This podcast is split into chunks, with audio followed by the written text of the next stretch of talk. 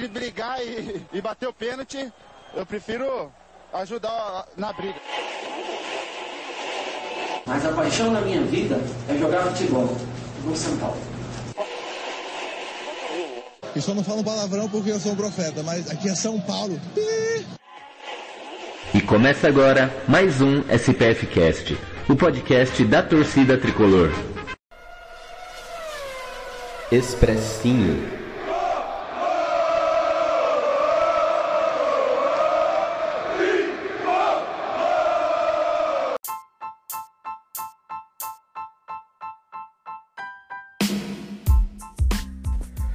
Salve, salve, torcida tricolor, como vocês estão? Tudo bem? Acho que nem tanto, né?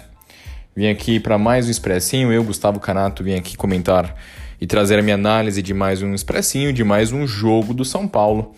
Após mais de 12 dias aí de, de folga, de paralisação, o tricolor volta a jogar no Campeonato Brasileiro, vigésima rodada, e volta a perder. Depois de bastante tempo, São Paulo volta a perder no Brasileirão. Eram cinco jogos de vencibilidade e a derrota veio. Hoje, pessoal, é, já queria aproveitar para já, já mencionar que hoje é dia de cornetismo. É, vai ter muita corneta aqui nesse expressinho sobre diversas razões. É, mas, bom, enfim, vamos começar. Essa semana, esse tempo de folga do São Paulo, esses 12 dias, que rolou muita coisa, né, gente? Não teve futebol, mas teve muita notícia.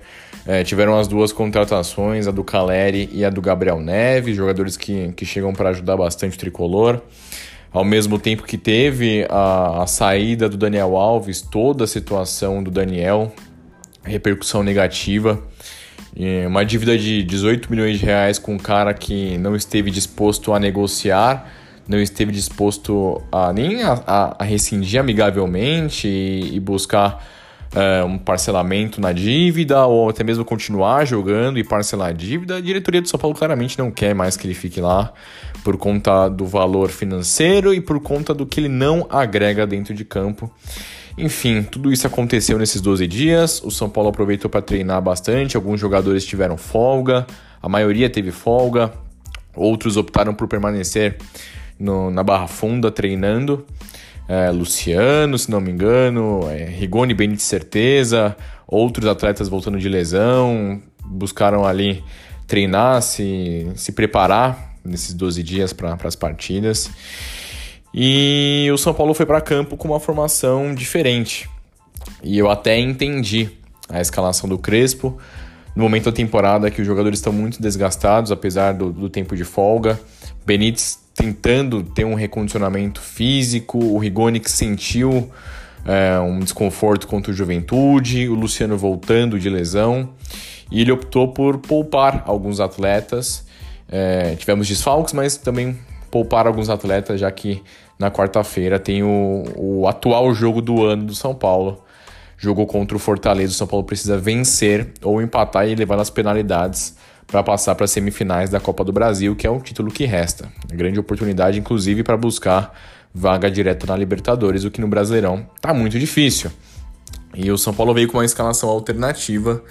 É, vou dar meu pitaco aqui sobre a, a escalação do São Paulo. 3-5-2, tradicional, Volpe no gol, Bruno Alves substituindo o Arboleda que vai se recuperando de uma lesão, Miranda e Léo.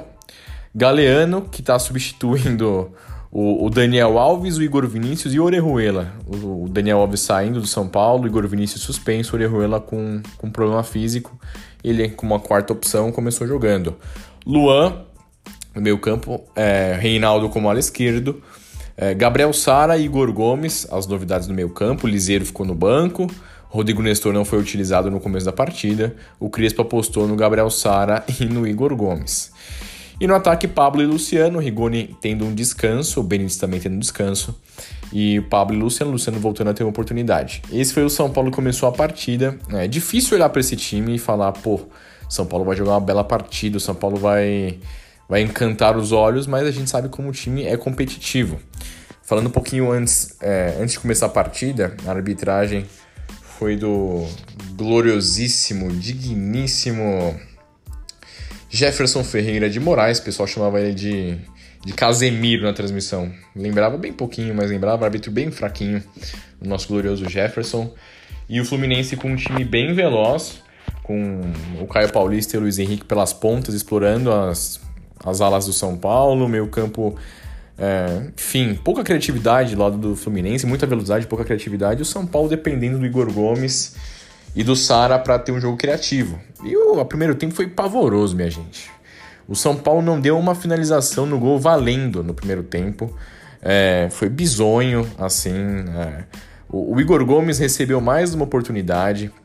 Um cara que é muito oscilante, um cara que não consegue ser regular.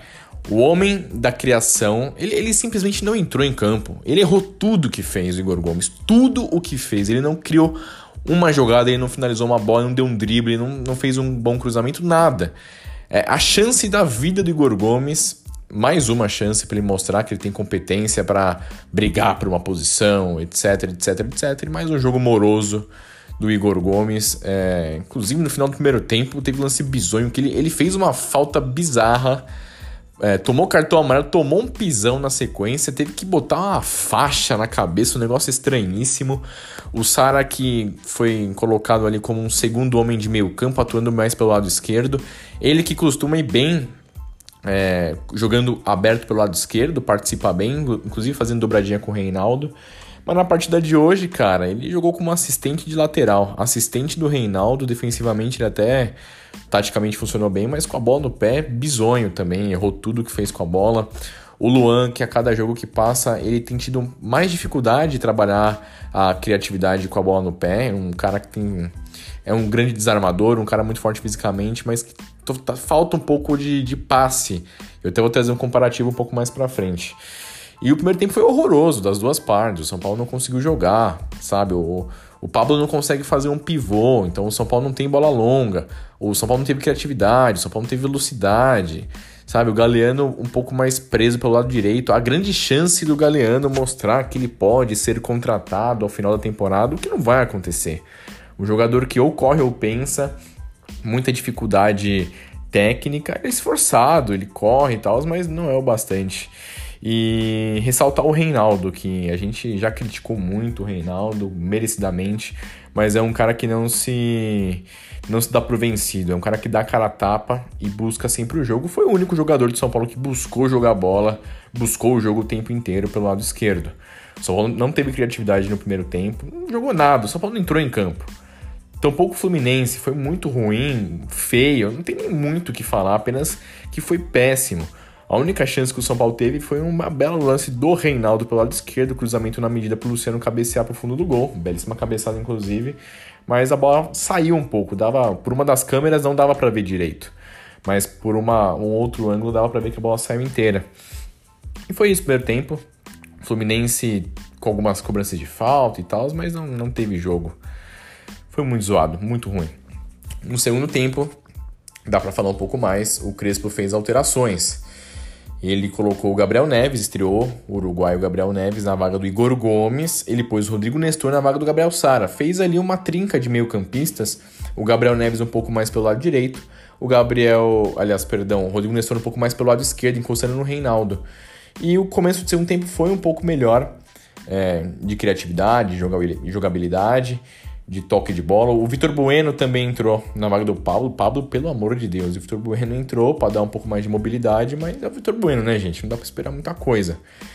E no, logo no começo do segundo tempo, o Fluminense fez o seu gol com, com o Nino, em mais um, um erro de, de bola de bola aérea, lance de bola aérea que o São Paulo já foi assim contra o Juventude, jogo ganho, o São Paulo toma um gol no último lance. É, agora toma um gol, mais um gol bizarro de escanteio, de bola aérea. E após o São Paulo tomar o gol, foi para cima, foi buscar o jogo.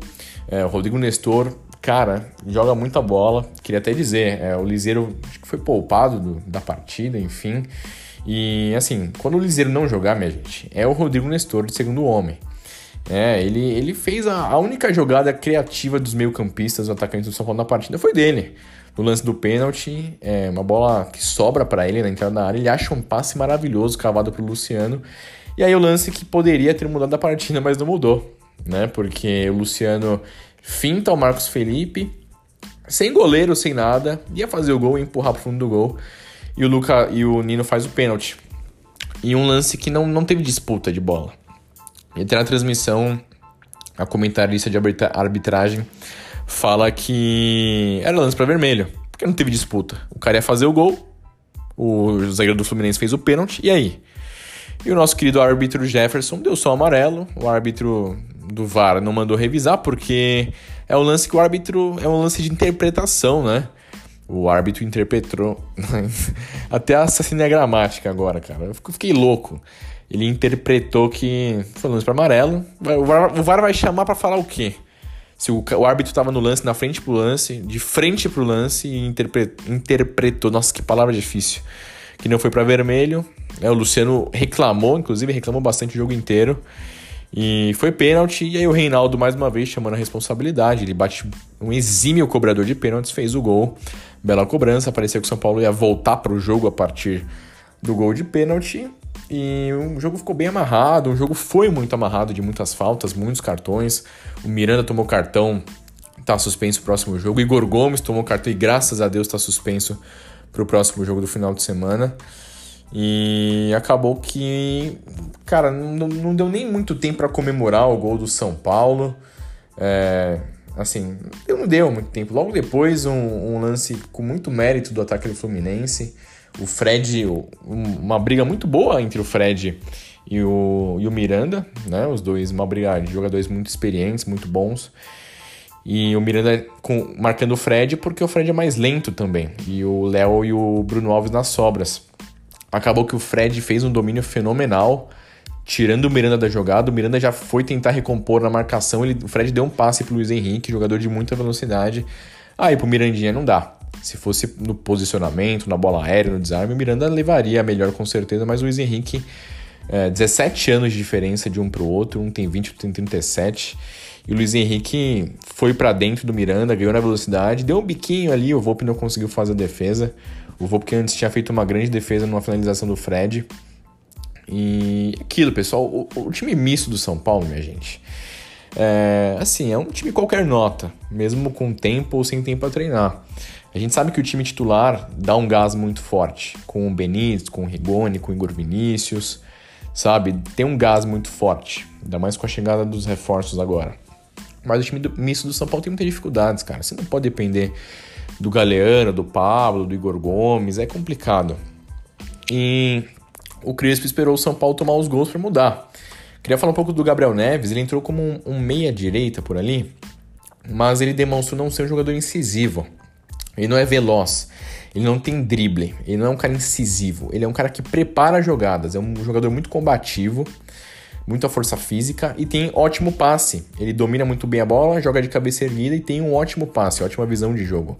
E acho que ele pode ser um ótimo substituto para o Luan, é, porque o Luan tem mais essa dificuldade no passe, na armação das jogadas. E o Gabriel Neves, no, no, no segundo tempo que ele jogou, ele mostrou que ele é um bom é, articulador de jogadas ali no meio campo, não é um cara incisivo, mas ele entrou meio que aberto pelo lado direito, galeando por ali, não rolou muito esse lado direito do São Paulo, o lado esquerdo até, até foi bem, mas o jogo ficou muito brigado, cara, o gramado do Maracanã é um gramado horroroso, assim, um negócio bizarro, eu não entendo como que o Fluminense e o Flamengo não, não botaram um gramado sintético como é no, no Allianz Parque, um gramado maravilhoso do Allianz Parque. Por que, que não bota, cara? Por que, que não investe um dinheiro para botar um gramado melhor lá?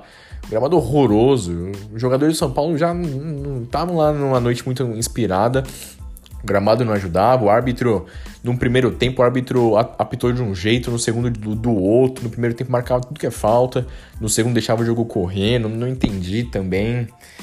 E aí o São Paulo só voltou realmente para o jogo estava 2 a 1 e o Crespo fez as alterações, pôs o Benítez e pôs o Rigoni. Tirou o Galeano, fez uma linha de quatro ali, botou o Rigoni pelo lado direito. E aí com o Rigoni e o Benítez em campo, o São Paulo teve chances, criou possibilidades. Obrigou o Marcos Felipe a fazer grandes defesas. O Rigoni chama gol, né? Impressionante como joga a bola o Rigoni. O Benítez entrou buscando o jogo também. Os dois tentando melhorar a forma física para o jogo de quarta-feira, vão ser absolutamente essenciais contra o Fortaleza, que não vem bem também, o Fortaleza não tá bem. E só que o São Paulo não conseguiu gol. Acho que o resultado principal seria o um empate. Acho que teve o lance do pênalti que deveria ter sido expulso o Nino, que mudaria a partida. Mas a verdade é que o São Paulo não jogou bola para vencer. foi um jogo para empate ali, é, enfim, não foi um, um, grande jogo. 12 dias aí para treinar que não foram tão bem aproveitados, teve descanso dos atletas e tudo mais. Mas eu acho que o Crespão, ele, ele cometeu alguns erros, sabe? Você, pô, por que, que o Rodrigo Nestor é o, é o substituto ideal do Lisieiro? Você vai poupar o Lisieiro, pô, por que, que não pôs o Rodrigo, cara? Eu entendo que o Gabriel Sara, ele taticamente funciona muito bem, ajuda ali o Reinaldo pelo lado esquerdo, mas e com a bola no pé? E como o segundo homem de meio campo funciona? Não sei se funciona, cara. Como meia, como camisa 10, ele já fez boas partidas, ele participa bem do jogo, inclusive ele arrisca muito mais que o Igor Gomes. Mas como segundo homem de meio campo, acho que o Crespo poderia ter colocado o Rodrigo Nestor. Talvez não tenha colocado porque o time estava muito lento, faltava velocidade. O único atacante veloz do São Paulo é o, é o Rigoni, que começou no banco. E o Igor Gomes muito mal. É, achei que o Gabriel Neves fez uma partida interessante, assim, deu para perceber as características do cara. Acho que ele pode ser um bom substituto do Luan no quesito é, combatividade. Acho que é, eles têm essa característica, mas com a posse de bola, com o lançamento, o passe longo, o passe curto infiltrado mesmo. E é isso, pessoal. A gente deixou de ganhar mais três pontos. O São Paulo tem um jogo a menos que a maioria dos times. E tá na beira da zona de abaixamento. É aquilo. A gente ficou cinco jogos sem perder, três vitórias, dois empates. Poderia ter vencido cinco jogos com tranquilidade, não venceu por diversas razões. E estamos com 22 pontos, ainda muito colado nos times de cima. Assim, São Paulo empatar o jogo contra o América Mineiro, que é um jogo que vai ser remarcado aí. Passa o Bahia, empata com o Juventude, passa o Juventude no, na diferença de, de saldos. Empata com o Santos e, e, e, não passaria o Santos, mas enfim, empataria com uma renca de time. Se vence o América Mineiro, ali chega a 20 pontos, sobe na tabela novamente. Ainda tá muito embolado, gente. O São Paulo com as vitórias seguidas, conseguiu se desvincular um pouco da, daquela zona zona do, da confusão, digamos assim, mas ainda estamos muito próximo. Precisava vencer pelo menos mais uns três de quatro jogos seguidos aí para poder subir mais na tabela, mas está tudo muito, muito igual. Um campeonato tecnicamente bem abaixo e, que o tricolor sempre tem desfalques, poupa, enfim. O jogo é quarta-feira, minha gente. O jogo que vale a vida é, é na quarta-feira contra o Fortaleza. O São Paulo não tá prestando atenção total no Brasileirão, o foco é na Copa do Brasil e a gente vai buscando aí mais resultados, melhores resultados. Fechou, pessoal? Espero que vocês tenham gostado de mais um Expressinho. Eu sou o Gustavo Canato, vocês me seguem, me sigam nas redes sociais, arroba Gustavo Canato. Tamo junto, valeu e tchau, tchau.